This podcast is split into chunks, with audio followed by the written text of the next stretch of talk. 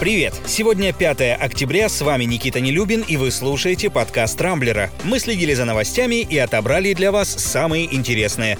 В этом выпуске. Битва за Карабах продолжается. Вмешается ли Россия в конфликт между Арменией и Азербайджаном? Кто крайний? Власти Камчатки пытаются закрыть глаза на экологическую катастрофу.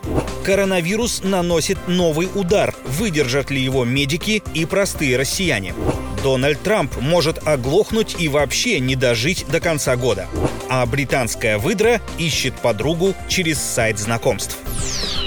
Вооруженное противостояние Азербайджана и Армении вот уже вторую неделю подряд продолжает оставаться одним из самых обсуждаемых событий. Однако по-настоящему достоверной информации толком так и нет. У каждой из сторон конфликта своя правда. Например, накануне азербайджанские власти сообщили о взятии под контроль карабахского города Джибраил. Однако в Минобороны Армении назвали эти данные ложью. Кроме того, по-прежнему нет никакой возможности узнать точное число жертв и пострадавших за все время боевых действий. Вчера вечером вечером президент Азербайджана Ильхам Алиев в очередной раз заявил, что пойдет на перемирие только при условии, если Армения представит график вывода своих войск из Нагорного Карабаха. Официальный Ереван тем временем продолжает призывать мировое сообщество вмешаться в ситуацию с эскалацией конфликта, а премьер-министр республики Никол Пашинян чуть ли не каждый день созванивается с Владимиром Путиным. Россия же до сих пор осторожничает, не выступает с явной поддержкой или осуждением той или иной стороны и не торопится вступаться за Армению, хотя в вроде как обязана это делать по условиям договора о коллективной безопасности. Впрочем, по словам все того же Пашиняна, необходимости в подобном вмешательстве пока нет.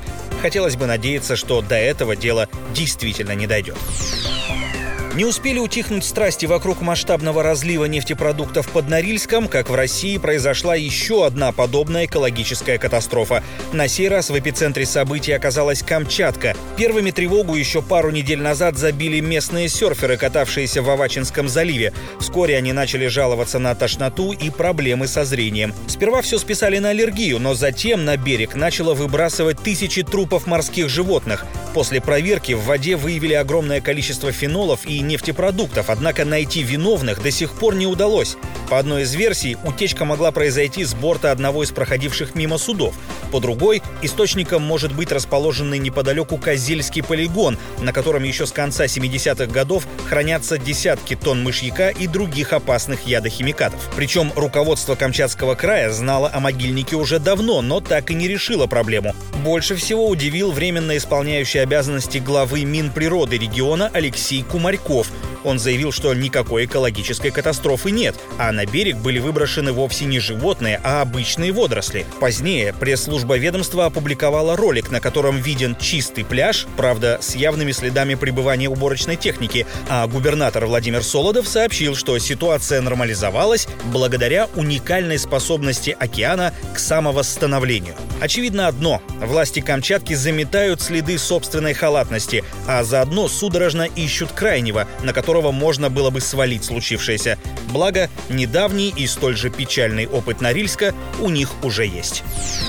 Злосчастный коронавирус, похоже, опять крепко обосновался в России. Накануне оперативный штаб выдал весьма удручающую статистику. Больше 10,5 тысяч новых заболевших за сутки по всей стране. Такого не было с начала мая, когда в России уже вовсю действовали жесткие ограничения. В первой пятерке регионов с наибольшим приростом инфицированных оказались Москва, Санкт-Петербург, Подмосковье, а также Ростовская и Нижегородская области. Кстати, вчера же Сергей Собянин объявил, что ситуация с распространением ковида в российской столице стабилизировалась. Еще раньше московский мэр заверил, что никакой второй волны нет. Мол, так называют повторное заболевание среди тех, кто уже переболел, а таких случаев единицы. Оставим эти странные высказывания на совести градоначальника, тем более, что те, кто уже перенес коронавирус, буквально через полгода рискуют подхватить его снова. Об этом сообщил сотрудник Федерального исследовательского центра фундаментальной и трансляционной медицины вирусолог Александр Чепурнов. В ходе наблюдения за пациентами выяснилось, что в первые 3-4 месяца у переболевших снижаются антитела, а к пятому-шестому месяцу организм уже полностью перестает реагировать на коронавирусный антиген. Так что выработать коллективный иммунитет с помощью переболевания вряд ли получится. Вся надежда на ограничения, которые уже начали вводить в некоторых регионах, а также на вакцину и сознательность граждан. Правда, к последним двум пунктам, увы, пока еще есть вопросы. Кстати, коронавирус подхватил и Дональд Трамп на пару с женой Меланией. Оба ушли на карантин, а президент США продолжает руководить страной на удаленке. Источники в республиканской партии, близкие к Трампу, поговаривают, что тот изрядно напуган своим диагнозом, тем более, что в апреле этого года от ковида умер его друг, бизнесмен Стэнли Чера. А тут еще и британский таблоид Mirror опубликовал статью о том, что знаменитая предсказательница Ванга еще несколько лет назад заявила, что в 2020 году президент США будет страдать от некой загадочной болезни, которая приведет к глухоте и опухоли мозга. Мы, конечно, желаем мистеру Трампу скорейшего выздоровления. А еще ни в коем случае не читать британских газет.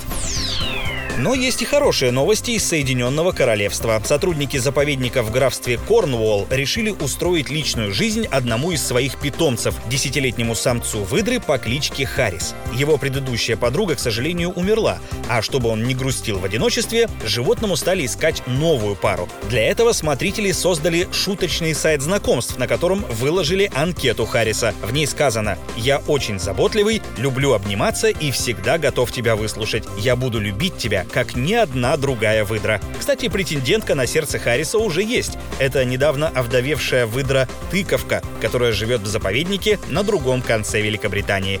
Ну, как говорится, совет да любовь. На этом пока все. С вами был Никита Нелюбин. Не пропускайте интересные новости, слушайте и подписывайтесь на нас в Google подкастах и CastBox. Увидимся на rambler.ru. Счастливо!